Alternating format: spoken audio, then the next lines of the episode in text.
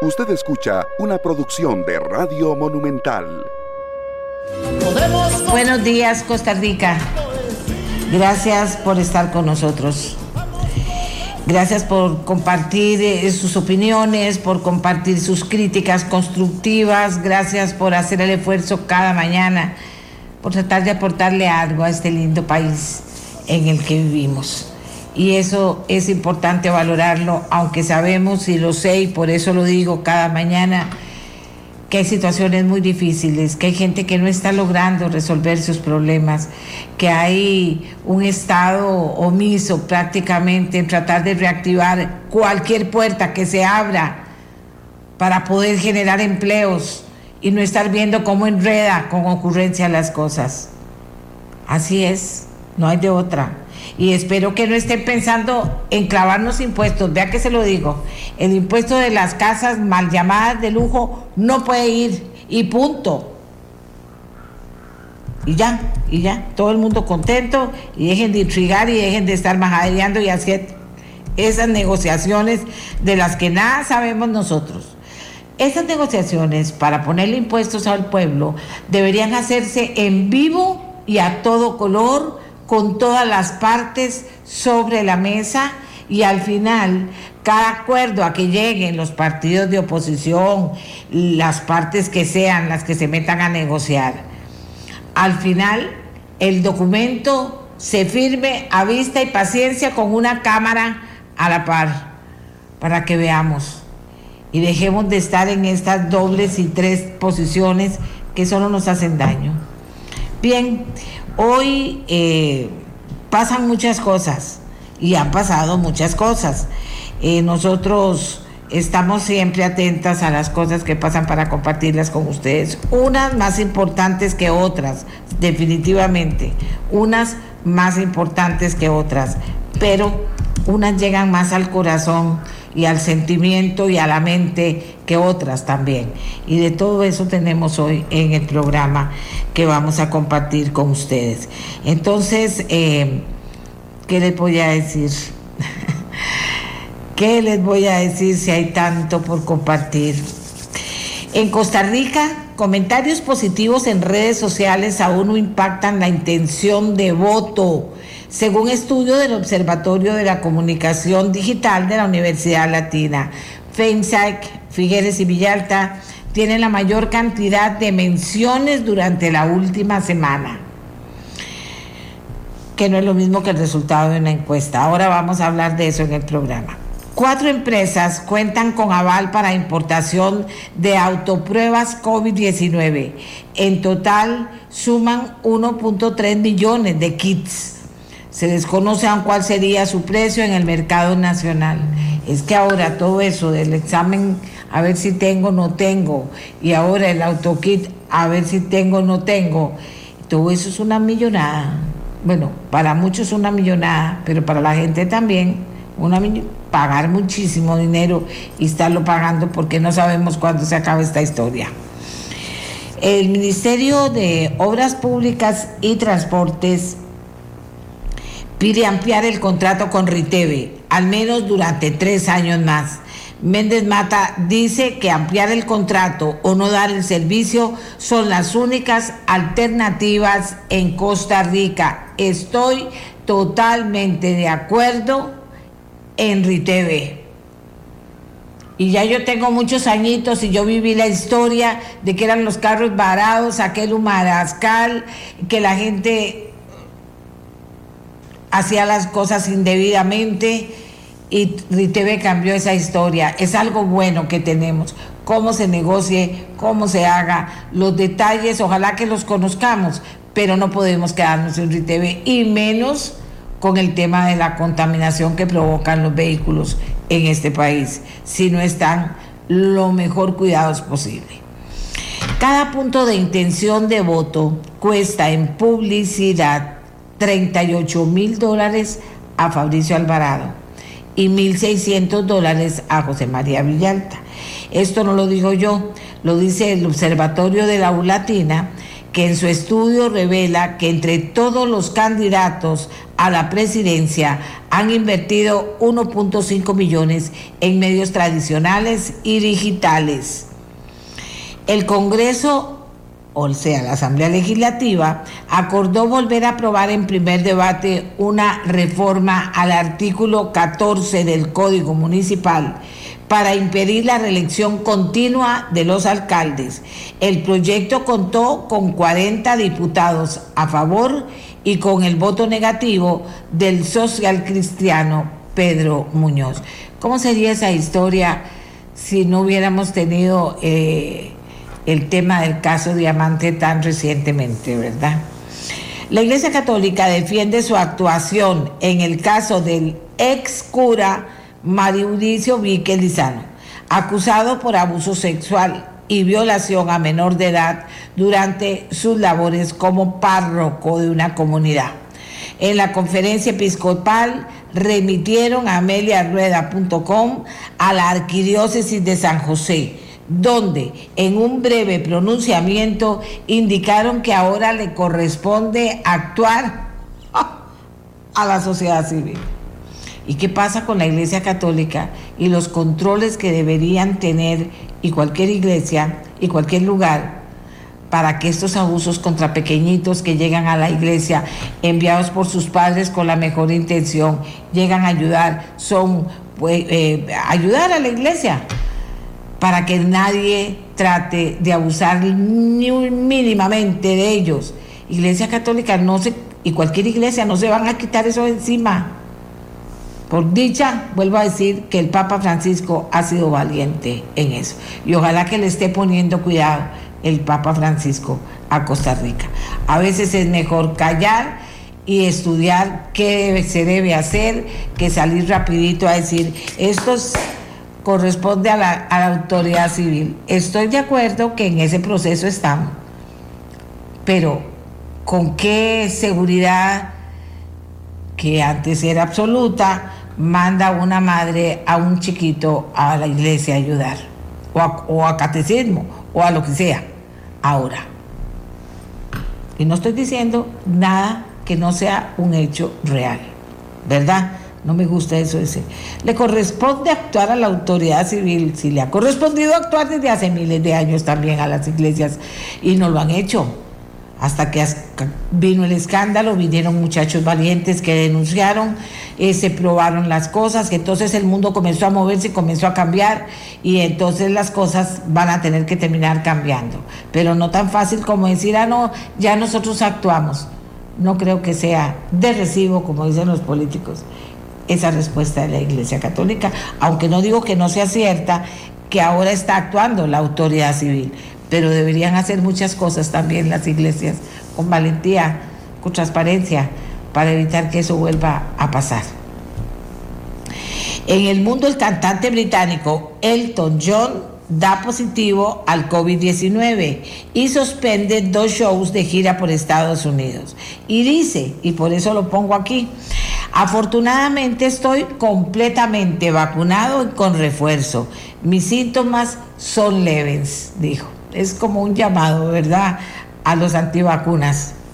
La Corte de Apelación de Estados Unidos afirma o confirma la condena del Chapo Guzmán. La defensa basó su pedido en que uno de los jurados, bajo condición de anonimato, contó a un sitio de noticias que él y otros informaron sobre el caso en la prensa y las redes sociales durante el proceso. Esto estaba prohibido. Y también dijo la defensa que el aislamiento total de Chapo, donde su extradición a Estados Unidos en 2017 impidió que colaborara con su defensa. Esto todo ¿por qué? Porque, porque el Chapo Guzmán y el capo de la droga eh, insiste una y otra vez y parece que lo seguirá haciendo en que puede en su libertad. Y hoy día, miércoles 26 de enero, es el Día Mundial de la Educación Ambiental. Oigan qué importante. Durante años se vio al medio ambiente como una fuente inagotable de recursos pero hoy día se reconoce que existe un delicado equilibrio entre el ser humano y su entorno. Nuestros actos pueden acarrear graves consecuencias para todos los seres que habitan el planeta. Esta fecha busca concientizar sobre la importancia de cuidar la naturaleza, a los animales, a las plantas, las selvas, las fuentes de agua, los mares e incluso al aire, pues estamos estrechamente ligados y la tierra es un enorme ser vivo del que formamos parte. También busca presión sobre los gobiernos para que creen políticas que resguarden los espacios naturales y ofrezcan soluciones a los gobiernos medioambientales de su país. Es decir, que dejen de hablar tanta paja, que dejen de hablar y hablar y hablar y hablar y hagan, por favor, con criterio, con, inteligencia, con innovación, hagan cosas, dejen de hablar por favor, y estudien bien lo que van a hacer para que no sigan las ocurrencias. Día Mundial del Pescador también hoy. A todos los pescadores y pescadoras, a todas mis amigas pescadoras de este país, mi cariño, mi respeto, grande, grande, grande. Porque en esto, ¿verdad? Hay tanta cosa de qué hablar de los pescadores, pero sobre todo de las pescadoras. En este día se busca reconocer la labor de los pescadores, que desembarcan durante meses y pequeños y grandes barcos pesqueros para poder abastecer nuestras, abastecernos a todos y, los, y abastecer a los mercados también, trabajando largas jornadas, soportando tormentas temporales, fríos árticos y viviendo en condiciones no del todo cómodas.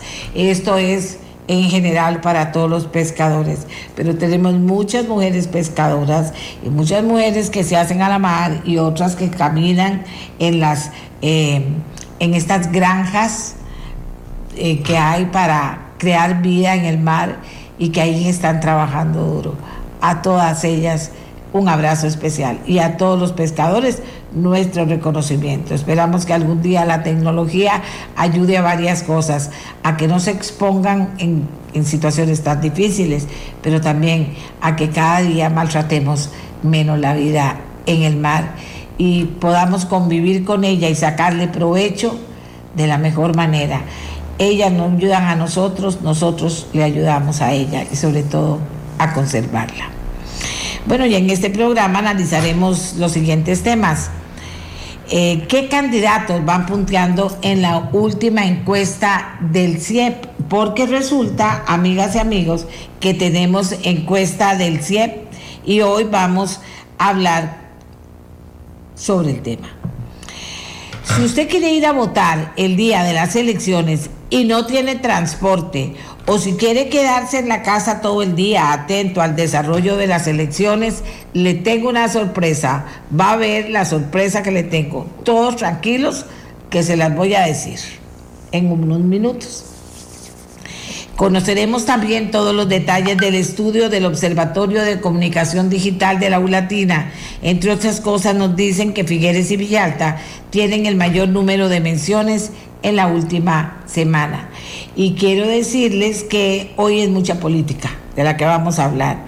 Pero vean ustedes, ¿cómo no hablar de estas cosas? 60% de partidos que aspiran al Congreso tienen al menos un candidato a diputado investigado por la Fiscalía. En caso de que logren espacio en el Congreso, tendrían inmunidad, dicen algunos, y la Fiscalía General deberá tramitar esos procesos. Y dicen que nada de cuentos, que esta gente, aunque llegue o no llegue, eh, la ley permite que se le investigue y por supuesto, si es culpable, se le castigue y cumpla con su castigo. Si es inocente, quede libre de pena. Y oigan ustedes, más de 100 personas de 50 organizaciones indígenas, representantes de grupos sociales y diversas organizaciones científicas se concentrarán hoy frente al Poder Judicial en San José en protesta por la inmunidad y la violencia contra indígenas ecologistas y mujeres. Miguel, yo tengo ahí un cortito video y también tengo una cortita canción que hizo este movimiento. Si podemos tener el video que tengo ahí, te rogaría que me avisaras para poderlo poner. Lo tenemos. Te voy a decir, es el video de un indígena que hizo un llamado y que yo quiero compartir con ustedes porque la verdad es que no hay nada mejor que la transparencia y que oír a las personas indígenas conversando sobre los temas que les preocupan, angustiados por los temas que los preocupan y que hoy van a venir a decirle, ahí lo van a oír, van a venir a decirle al Poder Judicial, al Poder Judicial, justicia. Paolo Nájeras, él es de Térraba. Escuchémoslo. Durante los últimos años eh, han habido una serie de agresiones contra diferentes pueblos. Esto debido a la lucha por la defensa de la tierra. Eh, la defensa de la tierra eh, es un hecho histórico desde el proceso colonial, pero también nace de la poca acción del Estado en entregar a las comunidades las tierras a las cuales se comprometió en la ley indígena, pero también el poco respeto que existe en la actualidad hacia las comunidades indígenas y nuestro modelo de vida. Eh, como comunidades indígenas hacemos un llamamiento siempre a la paz, al diálogo y lastimosamente siempre hemos recibido generalmente lo contrario. Eh, la violencia, la impunidad ha reinado y debido a esto eh, una serie de organizaciones sociales eh, planean encontrarse el 26 de enero frente al Poder Judicial al mediodía y exigir eh, no más impunidad contra los agresores de nuestras comunidades indígenas.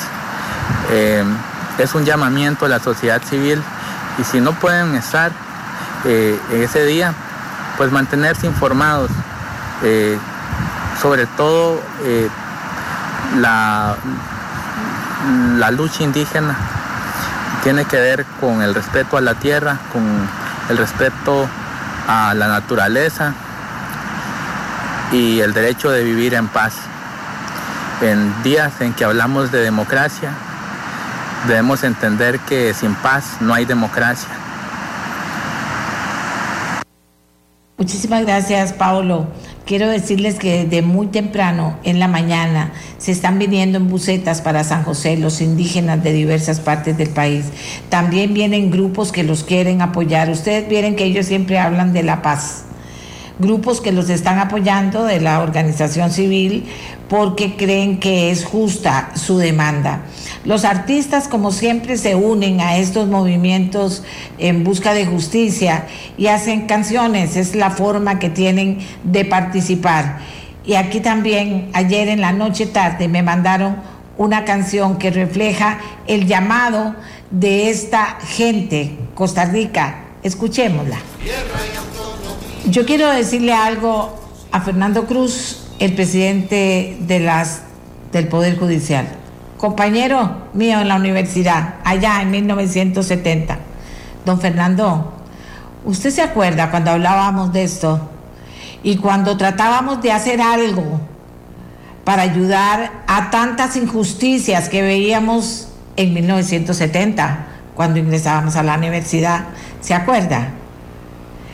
Pues hoy, tantísimos años después, esto está más feo, para decirlo de la mejor manera. Y después la gente dice, ay, mira qué alborotadores, ¿por qué no trabajan? Quedaron trabajando. ¿Qué vienen a hacer a San José? La gente está explotando porque han asesinado indígenas. Y recientemente, recientemente a Leo casi le parten la cabeza a la mitad y él está ahí en una cama, gracias a Dios salvado, pero ahí está en una cama. Don Fernando, hoy son nuestros nietos, los suyos y los míos, los que vienen apoyando este movimiento en demanda de justicia. Ojalá que los traten con respeto, ojalá que los escuchen y ojalá que puedan mover algo en el Poder Judicial para que en el caso de los crímenes contra los indígenas, de verdad podamos tener una respuesta y un castigo para los culpables. En todo hace falta justicia pronta y cumplida, pero en el caso de los indígenas es muy triste ver lo que ocurre. Eso es lo que quería decirles al inicio del programa. Y ahí vienen ellos en las bucetas y ellas también a pedir justicia al Poder Judicial. No digan después Costa Rica, no los maltraten con el pensamiento, no los maltraten diciendo que son unos vagos que tienen tiempo para venir aquí. No, ya no aguantan, están temerosos, les dan miedo que los maten, pero dicen aquí nos vamos a quedar en nuestras tierras. Esto es algo que tenemos que resolver como país. Hagamos la primera pausa. Costa Rica, hagamos la primera pausa. Y ya volvemos para hablar del último aporte del Centro de Investigación y Estudios Políticos de la UCR sobre el comportamiento electoral. Ya volvemos.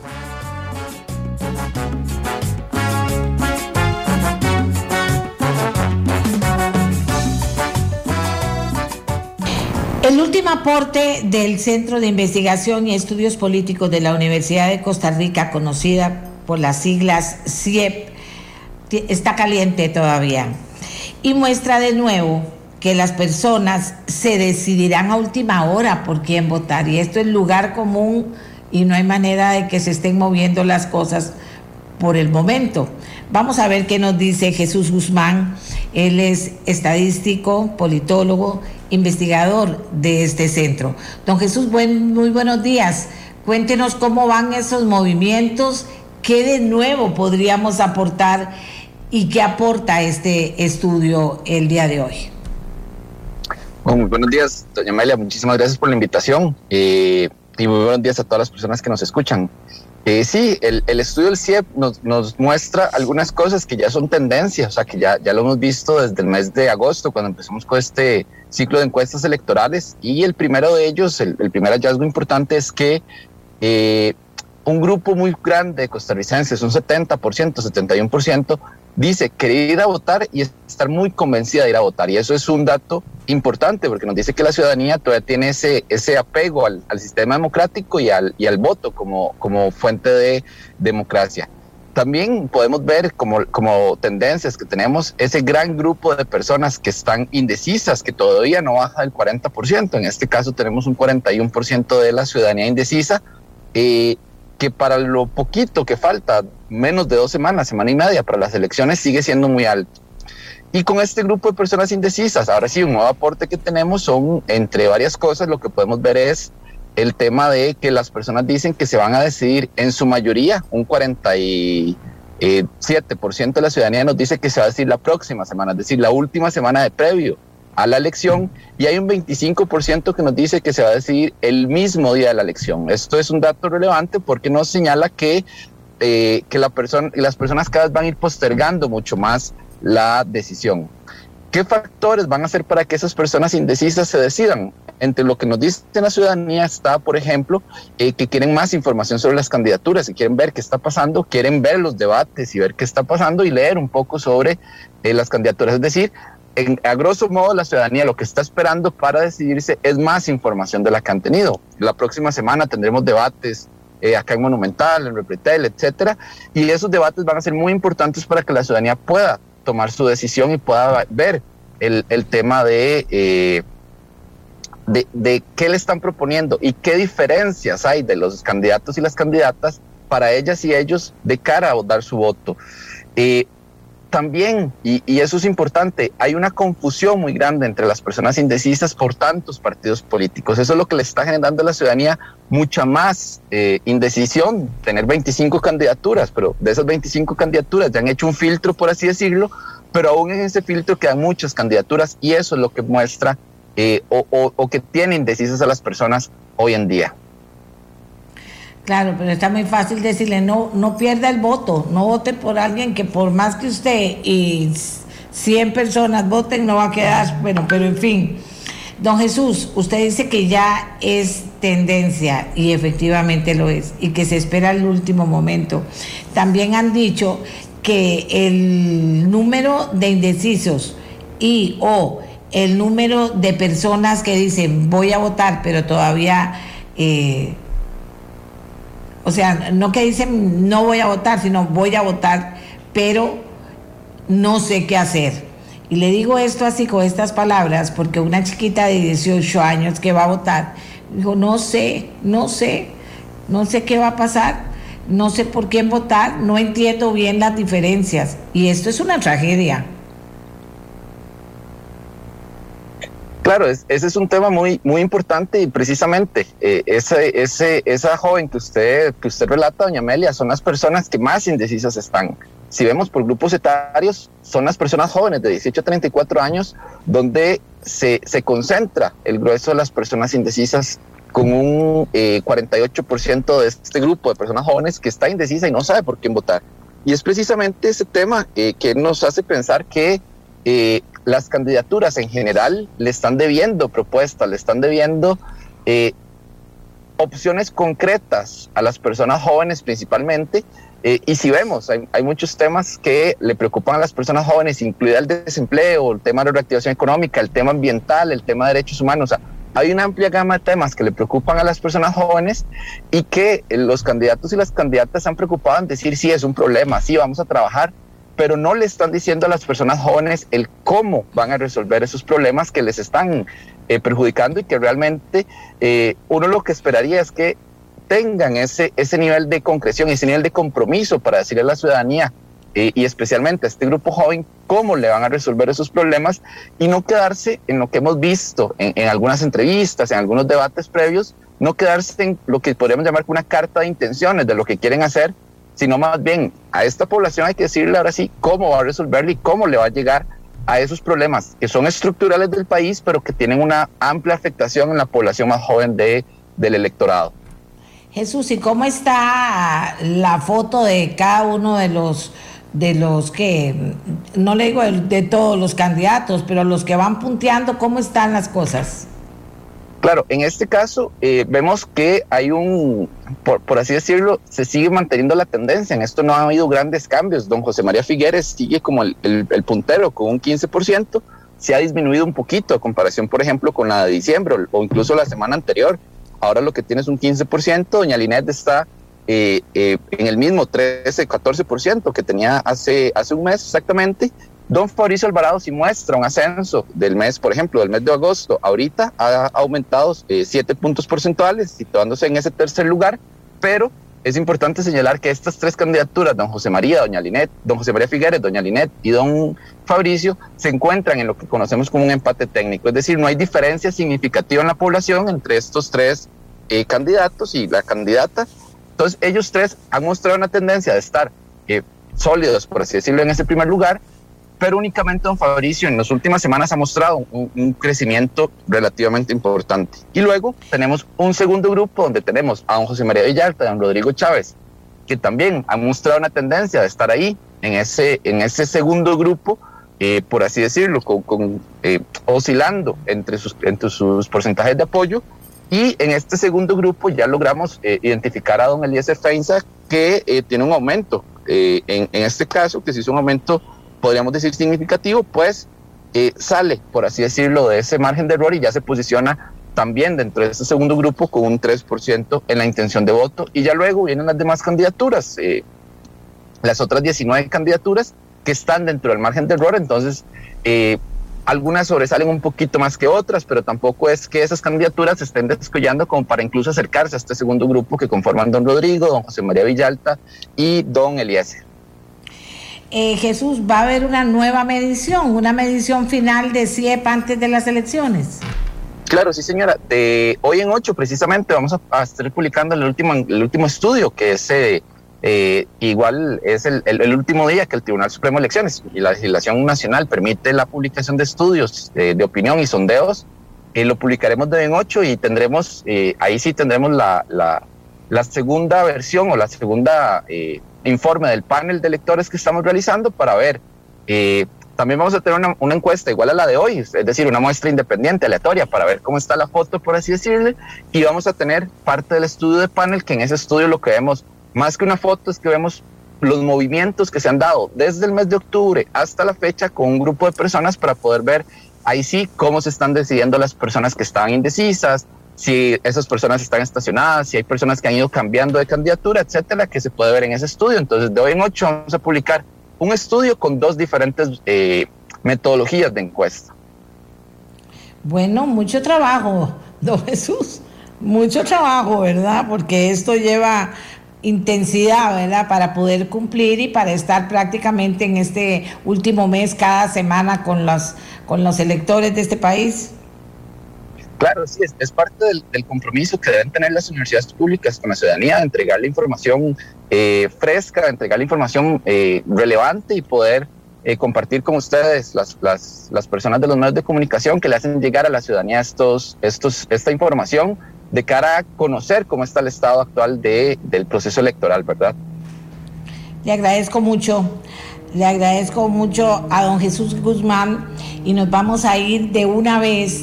Por ahí tengo esperando a Carolina Murillo. Eh, porque les quiero responder a la inquietud y a la pregunta que puse al puro inicio del programa.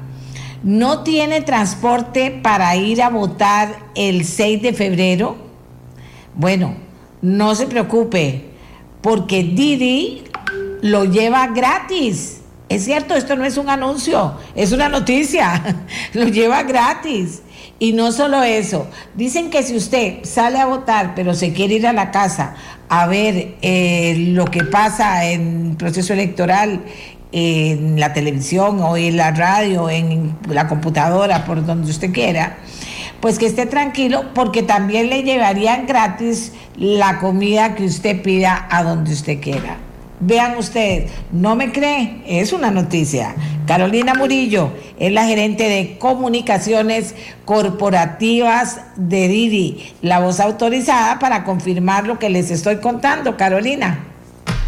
Buenos días, doña Amelia, y a quienes nos escuchan. La verdad que sí, estamos en. Es la primera vez que Didi está disponible en el país cuando hay elecciones presidenciales y queremos ser parte de esta fiesta electoral. Y bueno, como usted bien lo explicaba, con dos grandes este, códigos promocionales que tenemos en nuestras líneas de negocio, tanto Didi Viajes como Didi Food. Y, y sí, estamos muy orgullosos de, poder incentivar a que la gente pueda movilizarse el domingo, que el transporte y que la movilización a las urnas no sea la razón que no los lleve a votar. Entonces estamos dando herramientas eh, desde nuestra especialidad y estamos habilitando eh, en total 10 mil cupones con el código Costa Rica Elige. La gente lo que tiene que hacer es en la aplicación Didi Pasajero buscar la parte de códigos promocionales y digitar Costa Rica Elige y se le aplica un cupón redimible en solicitudes de viajes a través de nuestra aplicación. Es hasta de 2 mil colones. Em, pero estamos calculando que es un monto razonable pensando en que la mayoría de las personas van a centros de votación que están cerca de su casa. Claro. Y eso va a estar habilitado desde las 6 de la mañana hasta las 6 de la tarde. Bien, bueno, toda una expectativa, Carolina. Yo decía que también, si quiere que le lleven la comida, se la llevarían gratis. ¿Cómo está eso? Exactamente, doña Amelia. Bueno, sabemos que, y esto se va a habilitar justo desde el 3 de febrero porque sabemos que ahora eh, ya estamos contratiempo, ¿verdad? Como está todo en cuanto a en la pues en la cuenta regresiva para las elecciones y sabemos que la gente va a estar siguiendo su transmisión, siguiendo la agenda de los de los candidatos, siguiendo los debates desde la casa, que ojalá en familia se puedan reunir, tomar decisiones, comentar. Entonces decidimos desde el 3 de febrero habilitar eh, los envíos gratuitos en la aplicación Didi Food y lo que la gente tiene que hacer es poner el código elige, elige tu antojo. Entonces, al poner elige tu antojo en la sección de cupones redimibles de, de Didi Food, pueden tener envíos gratuitos a su casa. Y también vamos a tener disponibles gran cantidad de platillos seleccionados este, a un 30% de descuento. Esto, no, esto digamos que con frecuencia lo tenemos en la aplicación, pero decidimos también para este fin de semana de fiesta electoral también tenerlo, además de los envíos gratuitos. No, excelente. Es noticia esto. Bueno, ¿y esos 10 mil cupones podrían subir un poquito si la demanda se vuelve muy grande? Es una muy buena pregunta, doña Amelia, es una muy buena pregunta. Hasta el momento pensamos que 10 mil cupones es un monto que podemos eh, manejar también en cuanto a, también pensamos que nuestros socios conductores tienen que ir a votar. Entonces, quisimos como hacer un balance entre darle tiempo a los socios conductores que puedan ir a votar y que también sean los que van a llevar a esos usuarios eh, en burbuja o individualmente a, a, las urnas. Así que por ahora tenemos contemplado 10 mil un máximo de 10 mil cupones y eso es importante decirlo para también ser, eh, digamos, sentar expectativas reales. Son los primeros 10 mil usuarios que digiten el cupón una vez que ya cumplamos con esa cuota de los 10 mil, pues eh, la persona encontrará que, ¿verdad? que tal vez ya, sean, ya han sido redimidos por otros usuarios. Pero creemos que es un monto razonable. Nuestro equipo de operaciones y nuestro equipo en general nos reunimos quisimos de verdad que estas primeras elecciones en las que estamos en el país no pasaran desapercibidas, que nosotros pudiéramos apoyar de alguna forma y sabemos que también el, transporte en, pandemia, eh, pues de pronto hay que asegurar que sea de la forma, digamos, más cuidadosa posible. Entonces, por eso dijimos, vamos, vamos con cupones, vamos con cupones para que la gente pueda votar, vamos con una buena cantidad. Y, bueno, y también como tenemos, como bien decía, la línea de negocios de Didi Food, bueno, que la gente desde el jueves empiece a informarse porque Sabemos que hay debates jueves, viernes, este, que empiezan a seguir ya la agenda de los candidatos. Entonces, pues todo esto es bonito, que la gente no pierda la tradición de, seguir el proceso electoral en familia acompañados y acompañados de Didi Food como quisiéramos estar en las casas de todos. Gracias a Carolina Morillo de Didi Food, gerente de Relaciones Corporativas, por darnos esta buena noticia. Aproveche, aproveche es como decir un, algo positivo en todo esto, estos preparativos para ir a votar el día de las elecciones. Hacemos la pausa y ahora sí vamos a conocer más de política, más de los números que se están moviendo. Eh, y ahora es la U Latina la que viene a darnos sus números y hacer su análisis. Ya volvemos. fuerza que cambia el latido de un corazón. Punto de intención de voto. Cuesta en publicidad 38 mil dólares a Fabricio Alvarado, 1.600 dólares a José María Villalta. Qué barbaridad. No entiendo yo por qué tanta plata, pero en fin.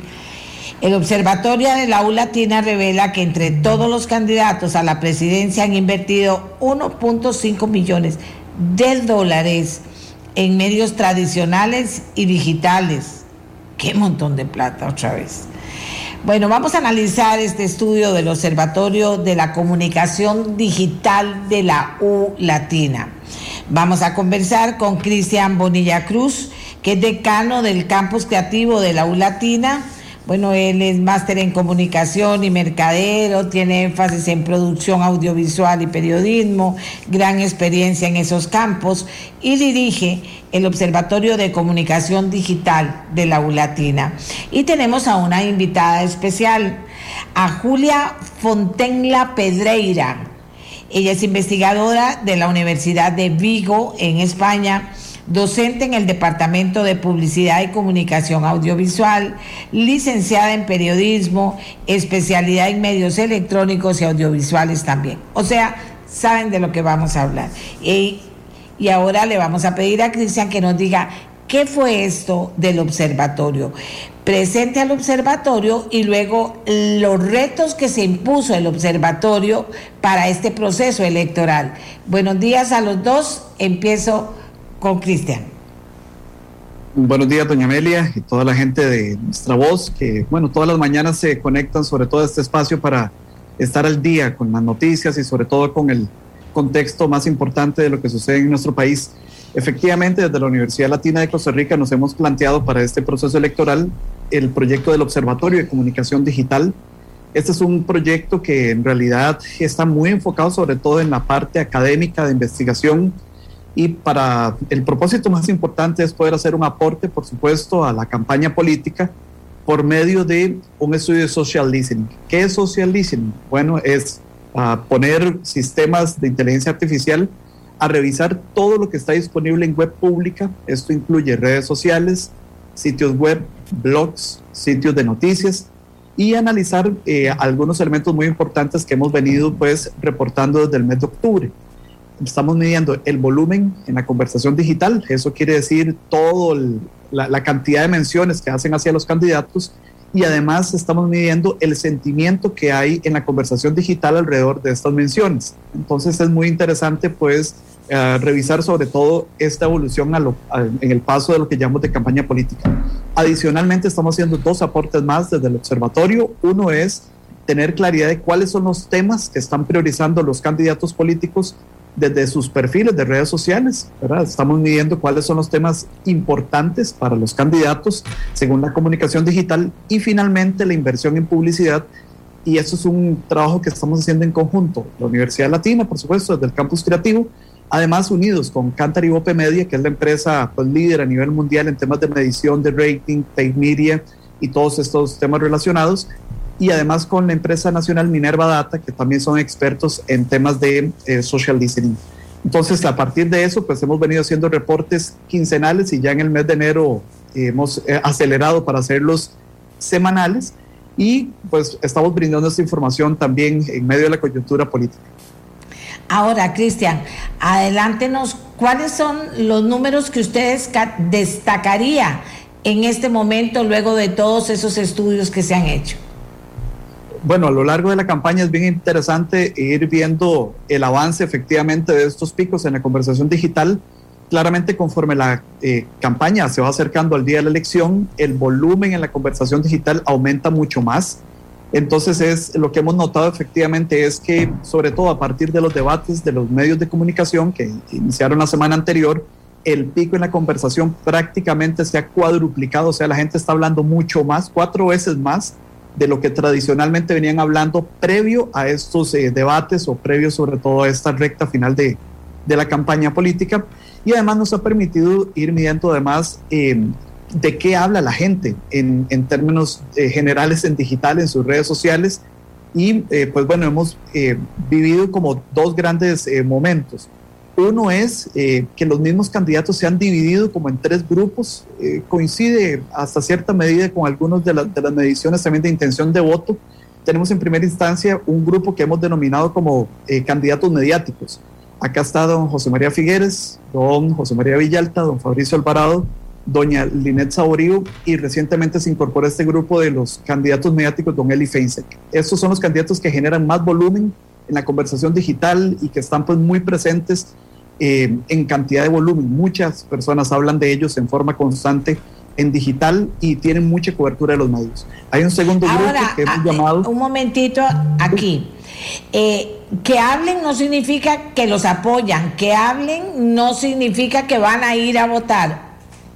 Eh, eso es muy importante, sí. Las herramientas de social listening no son eh, predictores de intención de voto, eso es muy okay. importante lo que sí es que alerta sobre todo que algo está sucediendo o que la gente está conversando de un tema en particular. Entonces, por eso es importante el tema del social listening para poder saber de qué está hablando la gente en digital y efectivamente nos marca por lo menos esa, mm, ese primer nivel, por ejemplo, de atención que están teniendo los candidatos eh, políticos en términos generales.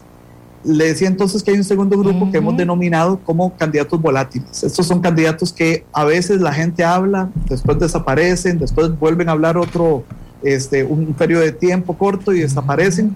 Acá está don Rodrigo Chávez y don Welmer Ramos.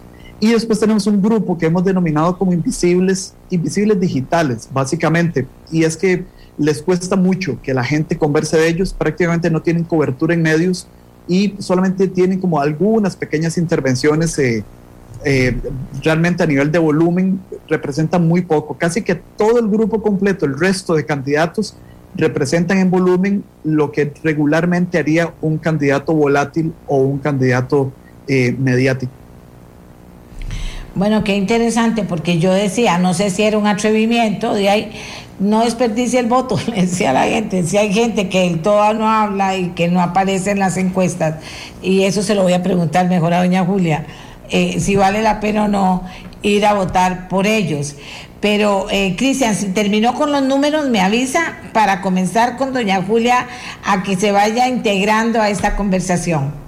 Eh, sí, tenemos muchos números, pero también sería muy valioso tener además la presencia de, de, esta investigadora de la Universidad de Vigo que se ha unido también al equipo de investigación y que viene a ser una instancia de investigación y que realmente va a aportarle desde su experiencia internacional también bastante al estudio de redes sociales, política y sobre todo, eh, pues bueno, cómo, cómo se descifra eso en el país a partir también de la experiencia internacional. Eh, bienvenida Julia, gracias por estar con nosotros. Eh, ¿Por dónde empezar? Pero estamos hablando hace rato en Costa Rica de números, de tendencias, de algunos eh, nombres que están posicionados desde el inicio, pero eso, decía yo, finalmente no refleja cuánta gente va a ir a votar si se decidió ya votar por alguien en particular o no. Eh, ¿Cómo manejar ese mundo de información que uno no tiene claro? ¿Para qué le sirve a la persona o para qué me sirve a mí si yo dependo de eso para tomar una decisión? Bueno, muchas gracias por la invitación. En primer lugar, es un placer eh, estar aquí en Costa Rica y con vosotros.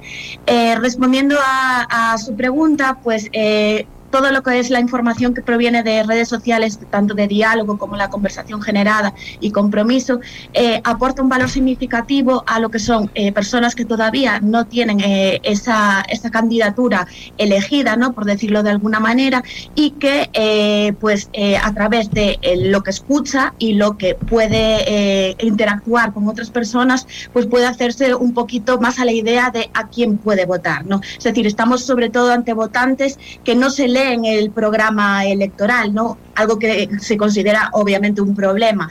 Eh, ¿Qué pasa? Que todo lo que encontramos en las redes no es verdad y está eh, cribado por la opinión, sesgada por la opinión de, bueno, de personas, incluso de, trolls, ya que hay muchísimo ruido, ¿no? Entonces hay que tener un poco de criterio. Eh, importante, desde luego que es porque tiene valor a la hora de por lo menos ir a ejercer lo que yo llamo el, la democracia, a la que tanto nos costó llegar, ¿no? por decirlo de alguna manera.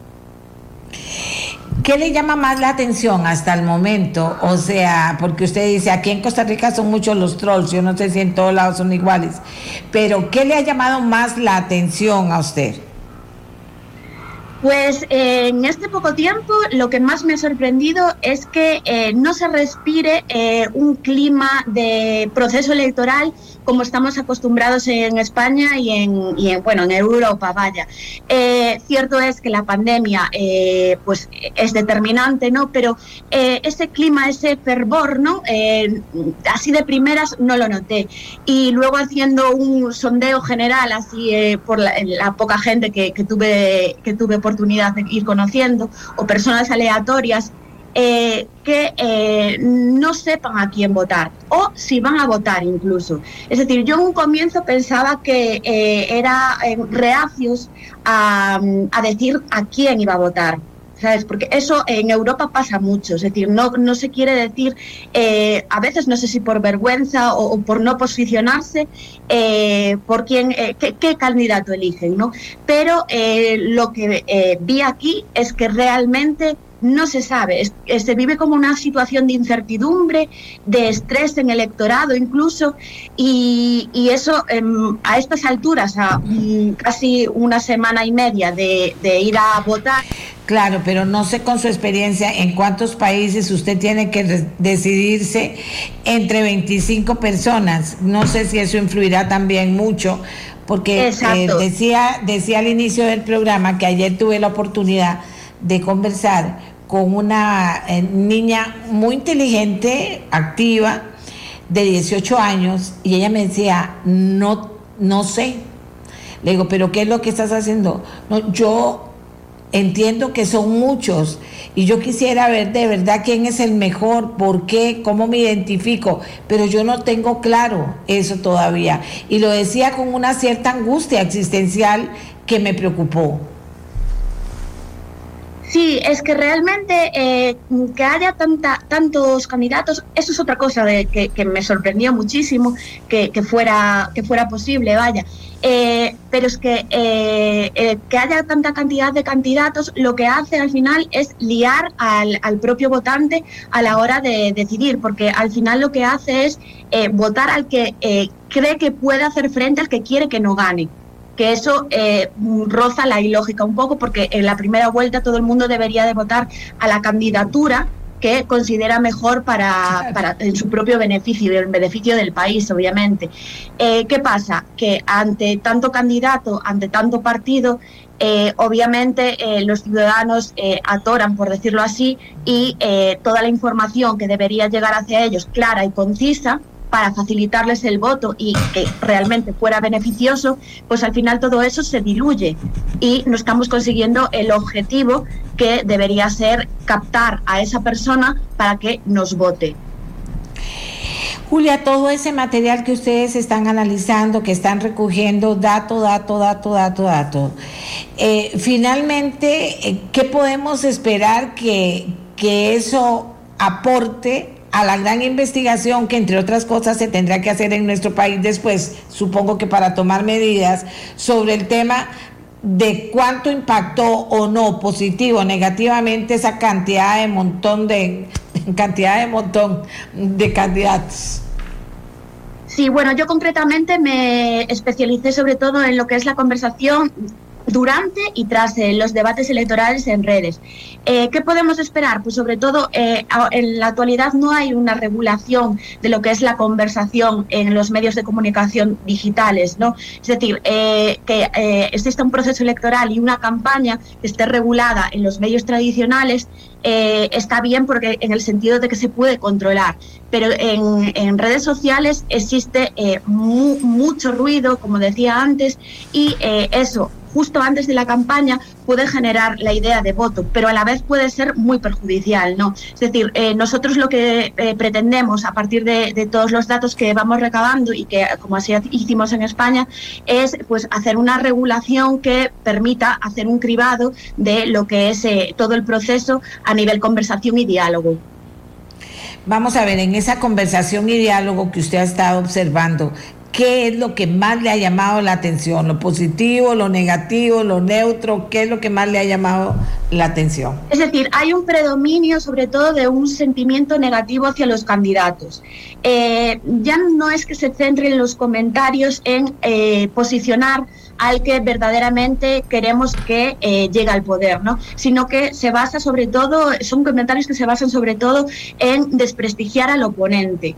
Es una táctica como cualquier otra, pero en realidad eso no, no da lugar a, esa participación de, la ciudadanía, ¿no? Con lo cual, eh, la estrategia de ataque, bueno, pues eh, está bien seguirla en el sentido de que puede hacer captar, puede captar a una, a una determinada audiencia, sobre todo a los más jóvenes, pero eso no significa que eh, sea la, estrategia más adecuada, ¿no? Es decir, eh, siempre es necesario que haya eh, una equiparación, por decirlo de alguna manera, entre lo positivo y lo negativo, ¿no? Y que por lo menos el posicionamiento se conserve a lo largo del tiempo.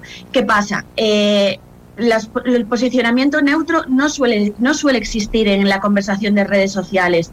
Eh, estamos sobre todo ante personas que o son eh, em, personas que, siguen a ese partido o simplemente quieren opinar sobre un tema en específico. Hay que recordar además que dar un like no significa que estemos de acuerdo con ese partido, sino que podemos estar eh, de acuerdo con una determinada idea, con una determinada publicación. Es decir, hay que tenerlo muy claro. Eh, compartir una publicación sí que manifiesta eh, cierto poder de enganchar a la audiencia, porque estamos compartiendo hacia todo nuestro, nuestro círculo hacia todos esos amigos que tenemos a nuestro alrededor, ¿no? Eh, pues que estamos conjugando con una idea. ¿no? Entonces, eh, eh, compartir una publicación sí que se considera pues como estar ligado a, esa opción. con lo cual, estamos predominantemente ante un sentimiento negativo, ¿no? Una conversación negativa hacia el oponente y que no, no, no, son personas que se, se, dediquen a pues, propagar lo que es el ideario del partido. A ver, eh, Julia, yo aquí hablo mucho de cómo hacemos para elevar el nivel y tratar de eliminar en esa conversación las malas palabras, los insultos, los ataques de un nivel muy bajo, sin pruebas además, o que la gente eh, se esconde, se escude en el anonimato también para hacerlo. ¿Eso es una preocupación que se vale o que ya una vez que están las redes, eso será así? Porque también sabemos que hay eh, equipos profesionales de troles que son pagados para poder intervenir de una manera eh, del nivel más bajo, digámoslo así, en una campaña y diciendo muchas mentiras. Sí, eso es, eso es una realidad. Es decir, eh, regularlo es muy difícil. Eh, nosotros lo queremos hacer a través de un sistema de, verificación de datos, ya no solo con lo que dicen los candidatos, sino a través de lo que son las, palabras de, los comentarios de los, de los propios seguidores y de las propias audiencias. Eh, es muy difícil de realizar porque obviamente es información al instante. Los hilos de Twitter son continuos, no hay tiempo casi para, para verificar manualmente lo que se dice lo que se deja de decir. Eh, realmente, saber que es un troll, eso ya va en la capacidad un poco de la distinción que tienen las personas. ¿Qué pasa? Que eh, no podemos eh, juzgar lo que dice un comentario si no tenemos cierto bagaje detrás, ¿no? Es decir, si no sabemos en qué se basa cada una de las ideas de los partidos, candidatos, etcétera. Por lo tanto, estamos hablando de que también hay que culturizar desde pequeños, en el colegio, en otros ámbitos, pues eh, a, las personas para que realmente sepan eh, distinguir cuáles son las eh, informaciones que tienen criterio, cuáles no, cuáles son simples opiniones y cuál es simplemente ruido. Julia, entonces podríamos decir que una herramienta tan recontravaliosa como pueden ser las redes sociales, seguirán por la libre, pero si fuera por el mejor de los sentidos, con campañas emocionantes que cambien la cultura de la humanidad en aras de valores superiores, pues sería maravilloso. Pero, pero en, lo que vemos, diría usted, es más negativo que positivo. ¿Cómo valoraría e, ese mm, recoger toda la conversación? Yo lo valoro como positivo porque eh, estamos escuchando realmente lo que dicen las diferentes generaciones. Eh, yo siempre digo que las redes sociales no son la estrategia, sino que forman parte de la estrategia. Es decir, eh, en el momento que nosotros hacemos una publicación y tenemos el diálogo de, de esos internautas, hay que atenderlos. Es decir, no se puede dejar al libre albedrío. Si tenemos un comentario negativo, hay que contestarlo de la manera más responsable posible, pero hay que hacerlo. Porque si de, de cierta manera dejamos que la gente hable mejor o peor con criterio o sin él, estamos haciendo una bola de esa información. ¿no? Yo siempre digo que desde los propios medios de comunicación que transmiten los, los debates electorales, por ejemplo, ya no lo podemos eh, hacer desde los propios partidos, ¿no? pero sobre todo desde los medios de comunicación. Contestar, eh, rebatir esas ideas. Es decir, yo sigo considerando que son súper valiosas porque eh, sabemos eh, cuál es el sentimiento, cuáles son las opiniones que están ahora mismo eh, circulando entre toda la ciudadanía, ¿no? ¿Qué pasa? Hay unas redes que tienen más viralización que otras también. simples comentarios que al final se pueden convertir en, en memes, ¿no? Eh, todo eso al final hace que se hable de, nosotros, para bien o para mal, ¿no? Pero eh, es una forma de publicidad más. Es decir, hay, hay votantes que simplemente reciben, eh, bueno, realizan su voto a determinado candidato porque lo conocieron más, porque les caiga mejor o peor. Con lo cual, por lo menos estamos moviendo a esa persona al voto. Que sea mm, óptimo, bueno, es cuestionable, desde luego, pero que las redes sociales hace, juegan un papel importante desde mi punto de vista, vamos, eh, desde luego. Pero imagínense que en esa conversación y en ese dejar que la gente diga lo que quiera puede hacer daños increíbles en todo sentido, personal, social, eh, electoral. Eh, eso es lo que a mí me preocupa y usted y yo somos de dos generaciones absolutamente diferentes. Yo tengo 70 años, usted debe tener 30. Pero, pero el hecho de decir, bueno, que hablen de mí, lo que digan, pero que hablen, porque eso es publicidad, se convierte en un peligro muy grande y a futuro más grande, porque eso es pues el mensaje que se le está dando a, a, todos los niños que vienen ya totalmente pegados a esa comunicación. Sí, a ver, es un riesgo que desde luego eh, se corre, pero eh, también se corre los, en los medios tradicionales. ¿Qué pasa? Que en los medios tradicionales jugamos con la baza de que yo llamo al medio y eh, digo, esto no es así, puedo rebatirlo y puedo justificarme. En las redes sociales, precisamente, como no hay ese, esa regulación, vaya, no se puede controlar en el momento que entramos en el juego eh, sabemos que eso puede pasar, ¿no? Eh, también las utilizamos un poco en función de, lo de las propias conveniencias, ¿no? Estamos diciendo que, por ejemplo, eh, TikTok hace un par de años no se nos ocurriría ver a un candidato pues haciendo cosas mm, pintorescas, diciéndolo de alguna manera, ¿no? Pero es una forma también de llegar a los públicos. puede ser criticado por otras generaciones, ¿no? Que es algo que está sucediendo, pero también están consiguiendo el voto del público más joven, están consiguiendo que se fijen en ellos. Es decir, eh, la parte positiva y la negativa tiene que compensar. Obviamente siempre va a haber un riesgo, pero es el riesgo que en, su día asumimos en el momento que nos postulamos a una candidatura. Ok, muy bien, muy clara, Julia. Volvemos con Cristian. Cristian, más números, más datos de lo que el observatorio ha observado como cuestiones fundamentales que puedan aportar en este momento a esa indecisión que hay en este país. Sí, es muy importante, efectivamente, eh, como bien indicaba Julia, los temas relacionados de cómo funciona de verdad el social listening y cómo esa conversación en digital, pues bueno, va influyendo de una otra manera también en nuestro círculo pues eh, más cercano.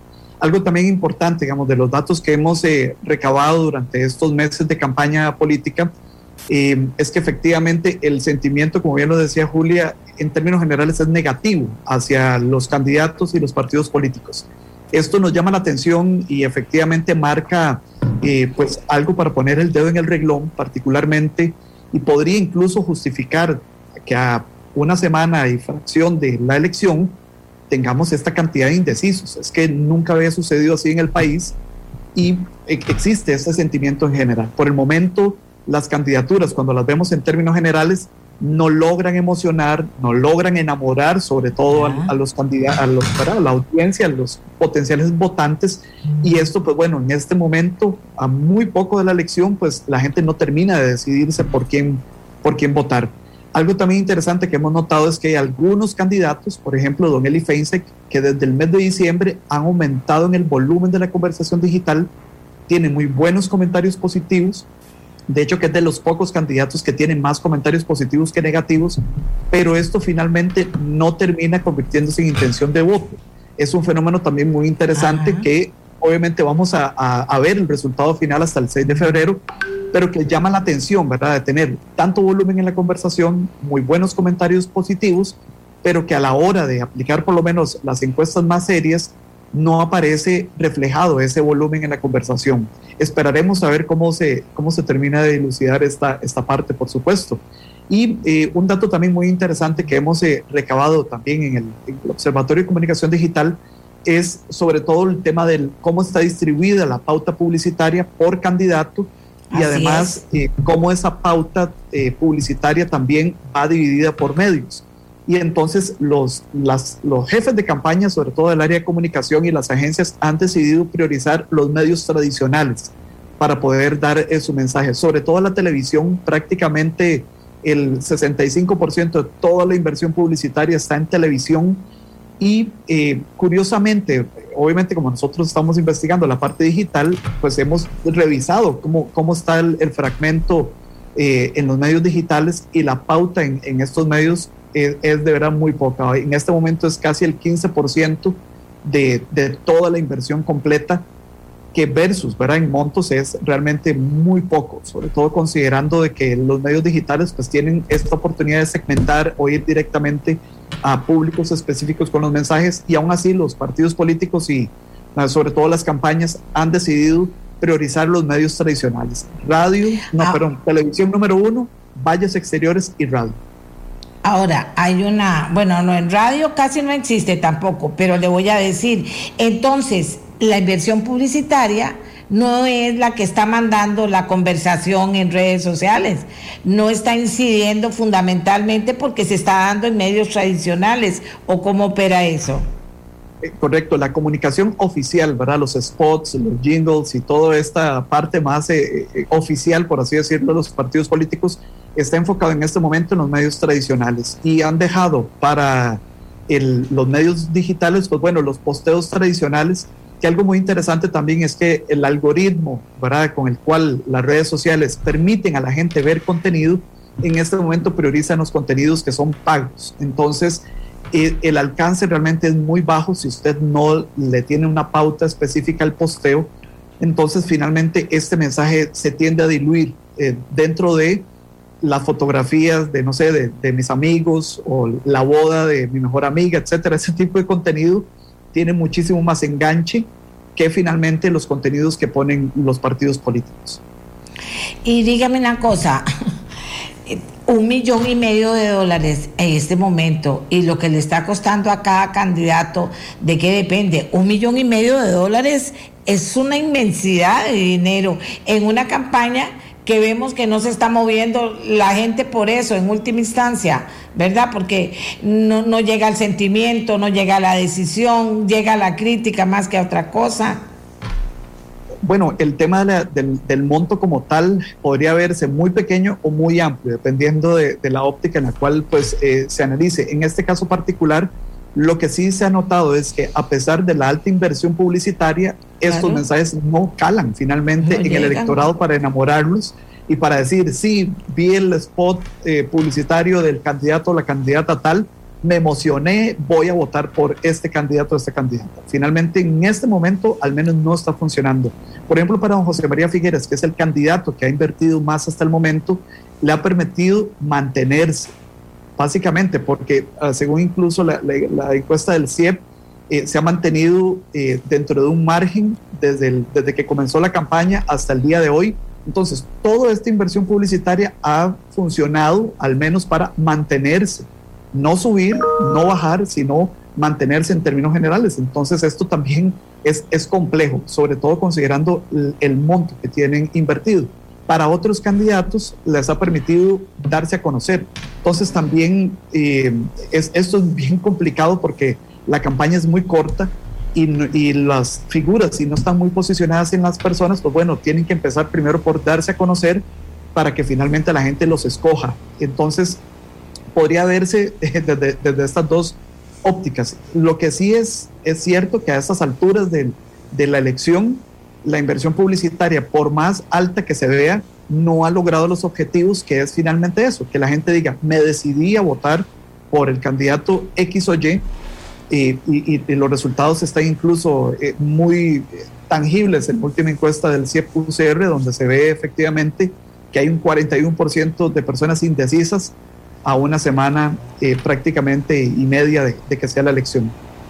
Sí, yo diría que ahí está Figueres con sus votos, ahí está Fabricio con sus votos, poquito para, para arriba, pero ahí va Fabricio con sus votos, pero que entonces la publicidad ha sido un fracaso, porque no ha logrado llegarle al costarricense. O sea, yo no puedo entender que a esta altura, y usted me ayuda, pero no puedo entender que a esta altura no hayan llegado al alma, al pensamiento, a la decisión del costarricense con todos esos millones invertidos. No lo han hecho bien. Y es más, uno ve todos los cortos, pongamos la televisión, ya no el tema digital, aunque el suyo es un tema digital, pero pongamos el digital y la televisión. Y, uno dice, mira qué bueno ese pero lo ponen dos días y lo quitan. Y, y lo demás dicen, no, qué malo, qué malo, qué malo, qué malo, qué malo. ¿Por qué está pasando eso? Esa es mi gran pregunta. Porque ¿para qué gastar plata en última instancia? Bueno, pero ¿por qué gastar plata y no lograr mover a las personas, llegarle, provocar ese sentimiento y ese compromiso.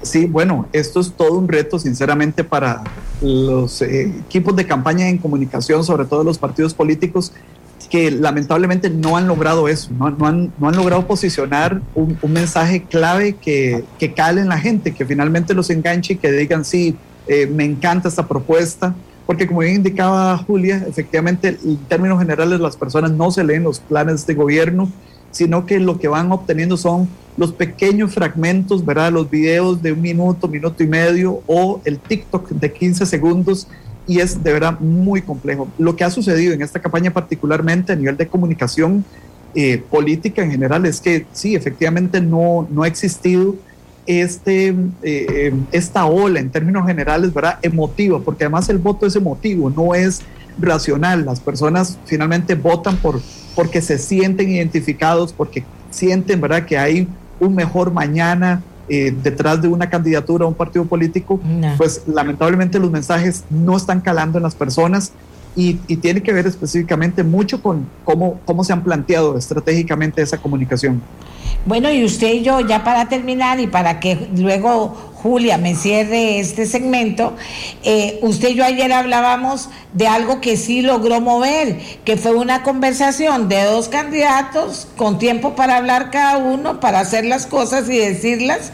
O sea, ¿eso sí movió o, fue una apreciación suya ayer y hoy, hoy ya lo ve diferente? No, efectivamente el debate de temas es hasta el momento el debate que ha sido más visto en digital, más compartido además y que ha tenido también ese nivel de compromiso, ¿verdad? de la gente enganchada a comentar, dar reacciones y sobre todo de compartirlo con otros, como bien indicaba Julia, ese es el último nivel de compromiso, ¿verdad? Cuando yo comparto algo, quiero que los demás lo vean. Entonces, eh, este debate de temas, eh, eh, por, por el momento, a falta de los tres grandes debates que organiza este país y los medios de comunicación, pues es el que está logrando eh, tener más eh, proyección, mayor cantidad de personas viéndolo. E incluso algo muy interesante que, hemos notado además y de que el, el, medio además está muy enfocado en los jóvenes, que como bien también dice la encuesta del CIEP-UCR, son los espacios en los cuales más bien es este fragmento de la población que es la que está más indecisa, por lo cual a mí me parece que para los dos candidatos que participaron fue una ventana enorme para proyectarse a esta población que está indecisa y además el formato también pues permitió que se dieran eh, estos intercambios de ideas. Claramente esto funciona muy bien con dos candidatos. Cuando ya integramos cuatro, siete, diez candidatos en, esta dinámica se volvería imposible, sería un mercado persa por el, por el formato, ¿verdad? Que era muy libre de, de discusión a partir de algunos temas que planteaba el medio, pero que sí, efectivamente ha logrado al menos eh, hasta el momento ser el debate que ha, que ha conseguido pues eh, e, esta conexión y emocionar a la gente también. Eh, es lo que también estamos notando. Pero bueno, bien por los candidatos que aceptaron esta invitación, creo que lo han aprovechado muy bien y veremos nuevamente si hay alguna respuesta finalmente de esa población juvenil hacia uno de estos dos candidatos que participaron. Bueno, muchas gracias a Cristian eh, por su participación. Eh, Julia, también a la suya. ¿Cómo cerramos este segmento, Julia, en medio del contexto que estamos viviendo en este momento en Costa Rica a nivel electoral? Bueno, eh, yo desde el primer momento invitaría a, todos los ciudadanos costarricenses a ir a ejercer ese, esa democracia de la que tenemos que formar parte, ¿no? Porque si no, desde luego, las situaciones que queremos cambiar, ¿no? Eh, no, no va a suceder, ¿no? Eh, respecto al tema digital, eh, pues hacia los partidos políticos, hacia los propios gabinetes de comunicación, pues incentivar que los comentarios negativos se conviertan en positivos y los positivos que al final se conviertan en voto, ¿no? Es decir, tener una mayor atención sobre las propias audiencias, intentar regular lo que son las propias publicaciones, tanto de medios de comunicación como desde los propios partidos políticos, ¿no? Y eh, a su vez integrarlo todo como una estrategia de comunicación más dentro de las que ya están asentadas como son la televisión y la radio, la prensa, ¿no? Y eh, que se eh, le dé la importancia que debería darse a los debates electorales que eh, de una manera u otra eh, están realmente pues eh, hechos para enfrentar a diferentes posiciones. A veces buscándoles las cosquillas, sí, pero es una manera de hacer que la propia audiencia pues sepa cuáles son las propuestas, esos ideales a los que en un futuro se supone que se van a enfrentar. Muchas gracias, muchas gracias a nuestros dos participantes esta mañana de la Universidad Latina a Julia y a Cristian, dos jóvenes que nos han puesto en perspectiva de acuerdo a los resultados de las investigaciones que realizan sobre lo que está pasando en Costa Rica en el campo digital. Hacemos una pausa y cuando regresemos vamos con el Tribunal Supremo de Elecciones. ¿Por qué? Porque resulta que en ameliarueda.com hemos dicho dentro de las cosas que podrían también influir en que la gente no sepa qué hacer, o en que no hayamos tenido la habilidad de que la gente pueda escuchar las diferentes propuestas en la medida necesaria.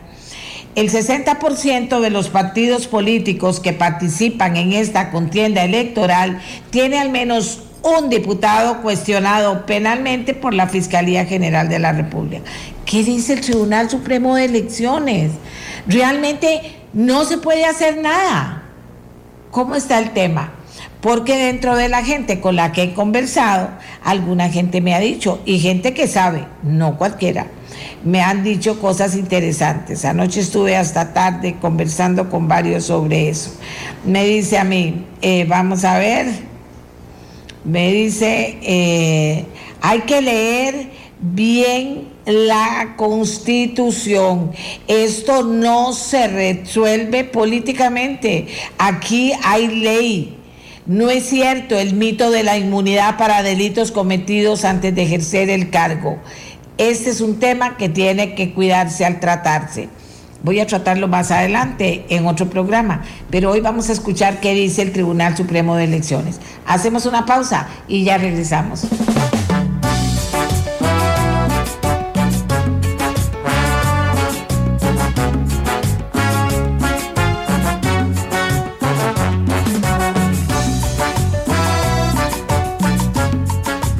Doña Amelia. Lo que pasa es que la política se ha vuelto un monopolio de buscar puestos en el gobierno, no para ayudar al país. Y yo también digo, también se burocratizó. Qué completa pereza. Y no es parte de los medios de comunicación, porque aquí no se trata de que el periodista haga el show, ni convenza. Se trata de que los que están postulándose convenzan, lleguen, se metan en la cabeza y en el corazón de la gente. De eso se trata y que por tanto también los obligue con su opinión y su conversación en redes a cambiar cosas, a cambiar criterios, a comprometerse para los grandes problemas. Muy complicado, muy complicado. Es una elección en eso totalmente atípica. ¿Qué dice el Tribunal Supremo de Elecciones sobre esta información? El 60% de los partidos políticos que participan en esta contienda electoral tiene al menos un diputado cuestionado por la Fiscalía General de la República. ¿Qué piensa el tribunal? ¿Se puede hacer algo? ¿No se puede hacer nada? ¿Qué va a pasar con esto? Don Héctor Fernández, director del registro electoral, es el vocero del Tribunal Supremo de Elecciones. Adelante, don Héctor. Buenos días, doña Mary, muy buenos días a todas las personas que nos hacen el favor de escucharnos. Mira, hay que recordar que nosotros como tribunal sí somos los organizadores de las elecciones, pero la elección la hacemos todos los ciudadanos. Nosotros establecemos la inscripción de las candidaturas de conformidad con los requisitos que están dispuestos en la ley y en la constitución política, ¿verdad? Pero una persona que tenga o incluso una condena salvo que la sentencia efectivamente lo inhabilite para el ejercicio de cargos públicos o le suspenda sus derechos políticos, el tribunal no puede ir más allá de lo que dice la ley, ¿verdad? Pues cuando digo que la elección la hacemos todos, es porque precisamente las personas que se están sometiendo al electorado tienen sus hojas de vida, es decir, tienen eh, sus propuestas integrales que todos tendríamos que estar atentos y decidir cuál es quien presenta esas mejores condiciones. Pero desde el punto de vista de nosotros, como organismo electoral, no podríamos suspender, por decirlo así, la candidatura de ninguna persona por el hecho que tenga un cuestionamiento a nivel eh, judicial, como le digo, salvo que ya por sentencia firme tenga una habilitación del ejercicio de, sus derechos políticos o una eh, inhabilitación para el ejercicio de cargos públicos. Ahora, don Héctor, entiendo perfectamente ese razonamiento, pero ¿no les preocupa? ¿Qué puede pasar la próxima vez? ¿Y, qué puede pasar si en las próximas elecciones no hay 25, si no hay 40 y candidatos presidenciales puedan estar cuestionados penalmente y candidatos a diputados también? Eso no les preocupa, no, no hay ninguna forma de poder elaborar algo, no sé en qué campo ni cómo, para que estas cosas no se comiencen a dar. Por supuesto que algo que le puede preocupar a todos como ciudadanos es quiénes se están postulando y por qué en esos espacios no estarán otras personas que puedan tener mejores capacidades o mejores cualidades. Claro que es una preocupación para todos. Desde el punto de vista del organismo electoral, por supuesto que también nos preocupa que el sistema debe afinarse en punto a ciertos aspectos, ¿verdad? Por ejemplo, la equidad en la contienda, ¿verdad? Que todos los partidos tengan suficientes recursos para competir en condiciones de la mayor equidad posible y poder igual postular candidatos partidos fuertes desde el punto de vista financiero, postular candidatos donde ellos también previamente puedan hacer ese filtro. Aquí el primer responsable de decirnos quiénes son los candidatos que nos están proponiendo son los mismos partidos políticos, ¿verdad? El tribunal ha insistido mucho, en muchos cambios, sobre todo en el aspecto de la necesaria reforma al sistema de financiamiento público a los partidos políticos, precisamente tendiente a buscar esa fortaleza de los partidos. Hemos visto cómo de los, la década de los 90 a, la, a la fecha los partidos se han venido debilitando y como bien usted dice, ya ahora aparecen estructuras en algunos casos que estaban ahí eh, eh, no, no vigentes, es decir, no estaban este, eh, en actividad y de repente pues las activan para postular unas candidaturas, pasada la elección otra vez vuelven a estar en letargo y creo que de eso no se trata. Creo que se trata de tener estructuras dinámicas, estructuras vivas, donde también podamos los ciudadanos participar a lo interno bajo un régimen democrático y a lo interno de los partidos, pues que cada quien que se postule una candidatura lo haga por méritos y por su trayectoria. Esto es parte de un sistema, ¿verdad? Y creo que ya es hora también de, de empezar a ver cuáles son esos esos pequeños ajustes que tenemos que hacer a ese sistema en pro de irlo mejorando. Sí, sí, sí, don Héctor. Muchísimas gracias por haber respondido a esta inquietud. ¿Cuál es la última noticia importante para compartir con los costarricenses de parte del proceso eh, de este eh, de este proceso electoral por parte del tribunal? Sí, muchas gracias, doña Amelia, por la oportunidad. En esta semana estamos entregando los paquetes de material electoral, las tulas, a todas las juntas receptoras de votos. En todos los cantones, las juntas cantonales van a estar convocando a las personas que ya están nominadas por los partidos políticos como miembros de mesa. La colaboración es que ojalá asistan, asistan a la fecha y en el lugar y a la hora en que se les está convocando para que puedan revisar el material y ya tenerlo todo listo de cara al 6 de febrero. Durante toda esta semana, incluyendo el domingo, vamos a estar en esa labor. Bueno, vean qué importante noticia. Ya se están mm, enviando y repartiendo las famosas tulas. Gracias a don Héctor Fernández, director del registro electoral del Tribunal Supremo de Elecciones. Vean ustedes, aquí me dice a algunas personas, eh, Doña Amelia, lo que hay que hacer es que se modifique la forma de elección de los diputados, dejar de hacer asambleas cantonales y asambleas provinciales y que se postulen independientemente. Vea, esta persona que me manda eso me, captó el pensamiento en el sentido comunidad nacional, ciudadanía costarricense, que cada vez va a quedar en manos de nosotros, de todos, que tengamos a los mejores representantes para diputados, para presidentes.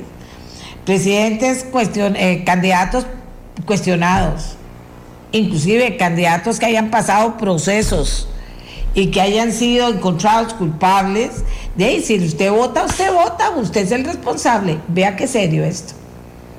Y a eso vamos porque siento que no va a haber contenciones, porque tampoco la gente va a soportar esas contenciones. Sí creo que una de esas cosas es revisar los diputados, pero es que al final uno ve al final uno ve, y eso es eh, muy, muy serio, ¿verdad? Al final uno ve cómo terminan moviéndose las cosas y eso uno, de verdad, si Costa Rica decide no ir a votar valientemente y cuestionar lo que no está bien, quién sabe qué vamos a hacer.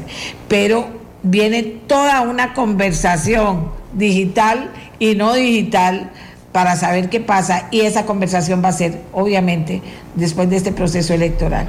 En este proceso electoral, pues que cada persona de verdad eh, profundice, valore y al final piense que es lo mejor para Costa Rica. No piense en la casita o en el voto nada más, porque eso se valen quienes no serían los mejores presidentes o diputados para este país. Bien. Les decía que más de 100 personas de 50 organizaciones indígenas y representantes de grupos sociales y diversas organizaciones científicas se concentrarán hoy frente al Poder Judicial en San José en protesta por la impunidad y la violencia contra indígenas, ecologistas y mujeres. Sin justicia no hay democracia, dicen. Y decía yo, le recordaba a don Fernando Cruz, cuando estábamos en el 70 en la Universidad de Costa Rica, diciendo que qué pasaba con nuestros indígenas, pero también diciendo qué pasaba con nuestra justicia, que ya se veían atisbos de cosas que decía uno, pero ¿por qué tanto tiempo? ¿Qué pasa? Han pasado muchos años y las cosas no, no, han mejorado, don Fernando Cruz.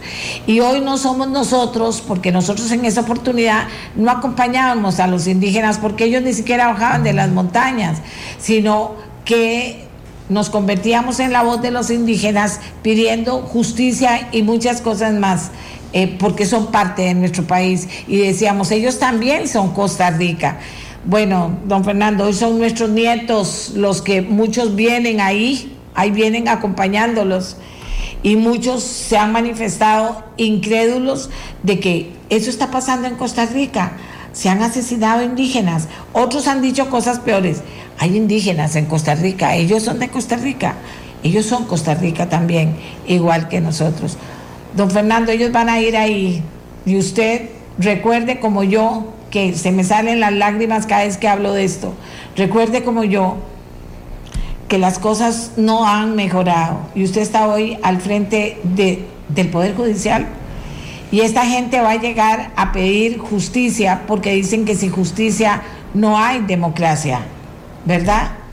Ojalá que sean recibidos con toda la dignidad que ellos, los indígenas, que son los que vienen ahí, acompañados por otros que los están dando soporte, que ellos, los indígenas, sean escuchados.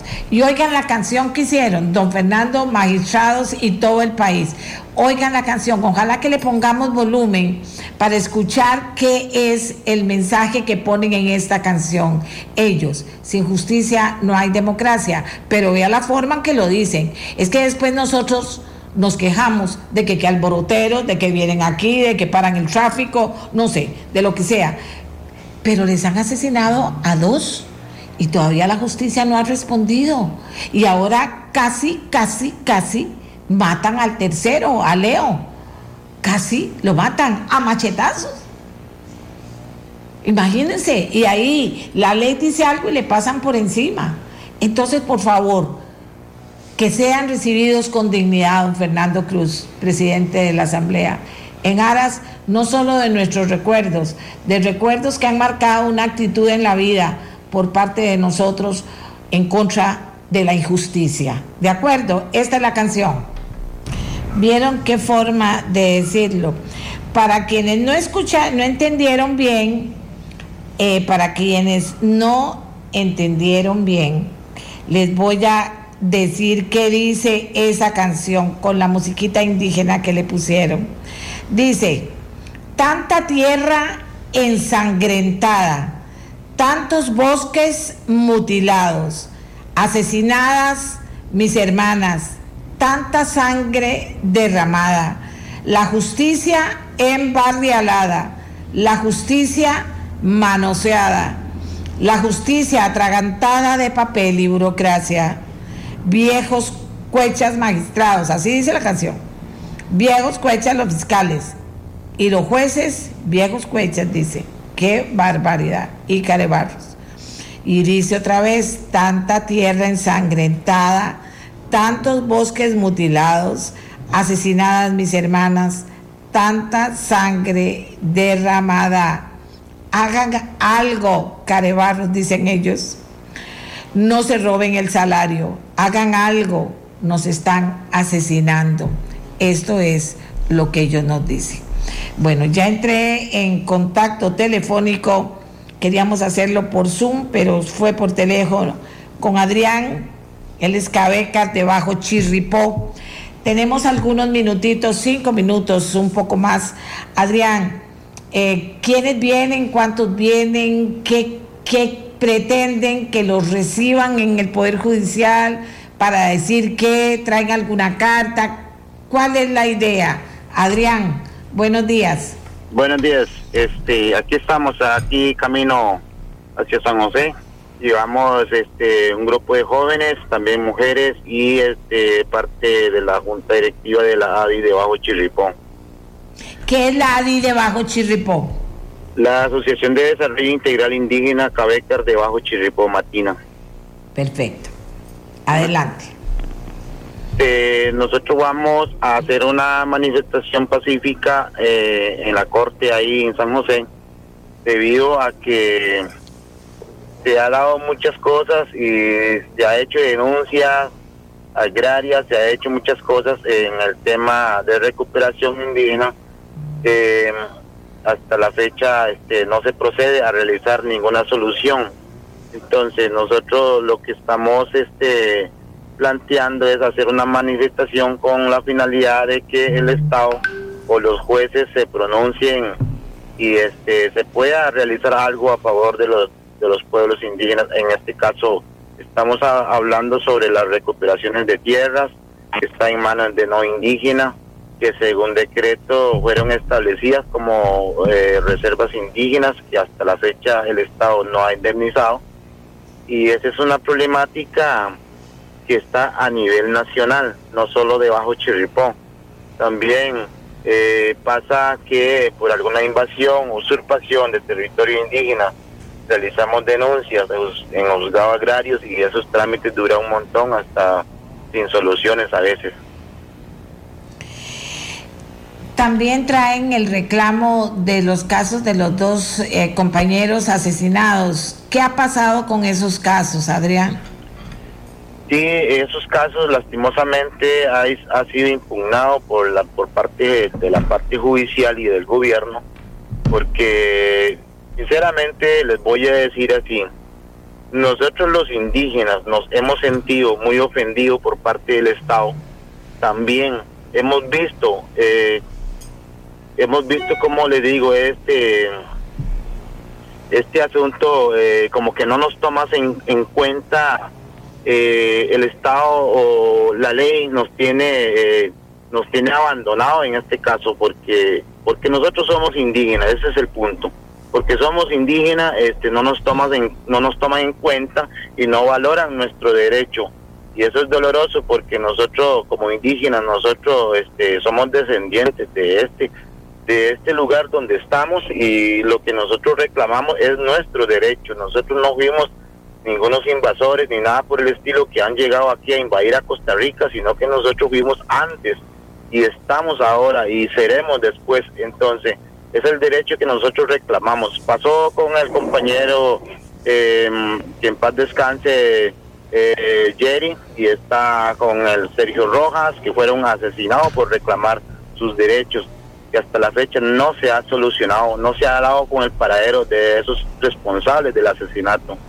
También pasó con el compañero Leonel García Segura, eh, secretario de la Asociación de Bajo Chirripó, una agresión, intento de homicidio que hasta la fecha no se ha dado el, el, agresor, ahí sigue como si nada, la ley no actúa como debe, entonces necesitamos eh, que la ley actúe y necesitamos que el gobierno de verdad ponga la mano dura a favor de los pueblos indígenas, porque eso no se puede seguir, seguir dando. Bueno, eh, eh, lograron unir, reunir un grupo de gente grande, eh, Adrián. Mm, sí, hemos coordinado muchas cosas a nivel de WhatsApp, a nivel de teléfono, muchas cosas se ha realizado, gracias a Dios, creo que hemos tenido bastante y fuerte apoyo por algunas instituciones y algunos grupos y este aquí estamos hasta la fecha de que se ha dado eso hasta la fecha vamos a, realizar esa manifestación y llevan alguna carta que quieren que los reciban qué van a hacer sí exactamente lo que queremos es que nos reciban que, que nos den por lo menos alguna pista de que lo de lo que van a hacer a favor de los pueblos indígenas a favor de los territorios indígenas porque ya estamos cansados de esto. O sea, si el compañero eh, mío, digamos, en este caso Leonel García, hubiera, hubiera fallecido, o sea, el gobierno no, no, no haría nada al respecto. O sea, ¿qué se va a hacer? ¿Qué, qué van, ¿Cuáles son los procedimientos del gobierno? Eso es lo que exigimos. Muchas gracias, Adrián. Eh, eh, no voy a poder acompañarlos porque estoy en 750 carreras de trabajo y no voy y, trato de no salir por el tema del COVID. Entonces, pero estoy en espíritu con ustedes y que ustedes sepan que cada vez más costarricenses tenemos claro que ustedes también son Costa Rica, que son como nosotros, que somos personas, como usted dice, que han estado ahí, están y estarán, y que son sus tierras, que no están usurpando tierras. Ojalá que de verdad, como ustedes dicen, se puede hacer todo pacíficamente, con la inteligencia que tienen ustedes y la sabiduría de todo lo que les está pasando, puedan ser recibidos por las máximas autoridades del Poder Judicial y los escuchen y los graben y guarden las denuncias que ustedes tienen que hacer.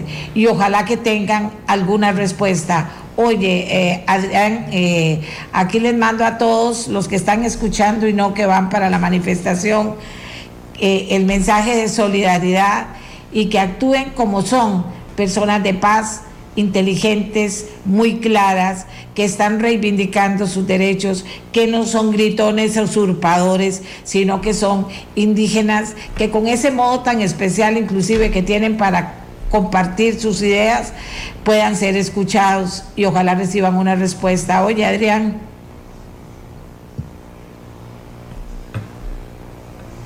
Aló. Sí. ¿Me escuchó, Adrián? Sí, sí, le escuché, claro. Ok. Entonces a todos los que van, cuéntenme después, yo los llamo a ver quién los recibió, a ver qué les dijeron y como les acabo de decir, con, ese espíritu de paz, pero esa inteligencia, esa claridad que tienen ustedes sobre sus problemas y la claridad de que ustedes no están usurpando, son sus tierras, puedan ser escuchados por las autoridades del Poder Judicial. Oye, Adrián, un abrazo a todos. Sé que ahí viene de camino también la esposa de Leo, el indígena al que casi masacran a machetazos, que gracias a Dios y al hospital que lo atendió, él se está recuperando poquito a poco, pero también ahí está escuchando Leo, eh, mi solidaridad Leo, y ahí viene Jenny, la esposa de Leo, junto con el resto de indígenas y de compañeros de otras organizaciones que los están apoyando. Dejen que los indígenas se dejen, eh, eh, puedan hablar, déjenlo que la gente los vea no los, no, las otras organizaciones que sean como un escudo, pero déjenlos a ellos. Ellos tienen un enorme valor, una enorme inteligencia, una enorme razón. Déjenlos a ellos. Vean con todos los que yo he hablado y todos, señores, me quito el sombrero. Déjenlos que ellos hablen y ojalá que el Poder Judicial reaccione. Que no comiencen con esas burocracias, con esas burocracias. Mira, no te pongas mira, es que es un problema, después se nos viene otro montón y qué tirada. No, no comiencen en eso, porque si hacen eso, estamos mal, estamos mal. Pero adelante, ahí vienen ellos en las bucetas, vienen para el Poder Judicial a las 12 mediodía, ¿ok? Vamos a ver si me dicen algo más los que vienen en la marcha, porque ya se nos acaba el tiempo. Eh, me dicen que la esposa de Leo, pero no sé si, si, un par de minutitos, dígale a Jenny, un par de minutitos. Yo tengo el teléfono aquí porque yo eh, y mis hijos, no solo yo, mi familia y yo, le hicimos una, le dimos una ayuda a Jenny en este momento porque sabemos la situación difícil que está pasando y, no, y, Leo no puede trabajar y ella está a cargo de su casa. Voy a preguntarle en, y ella me contestó, por eso es que tengo aquí su número. Le hice un simple móvil.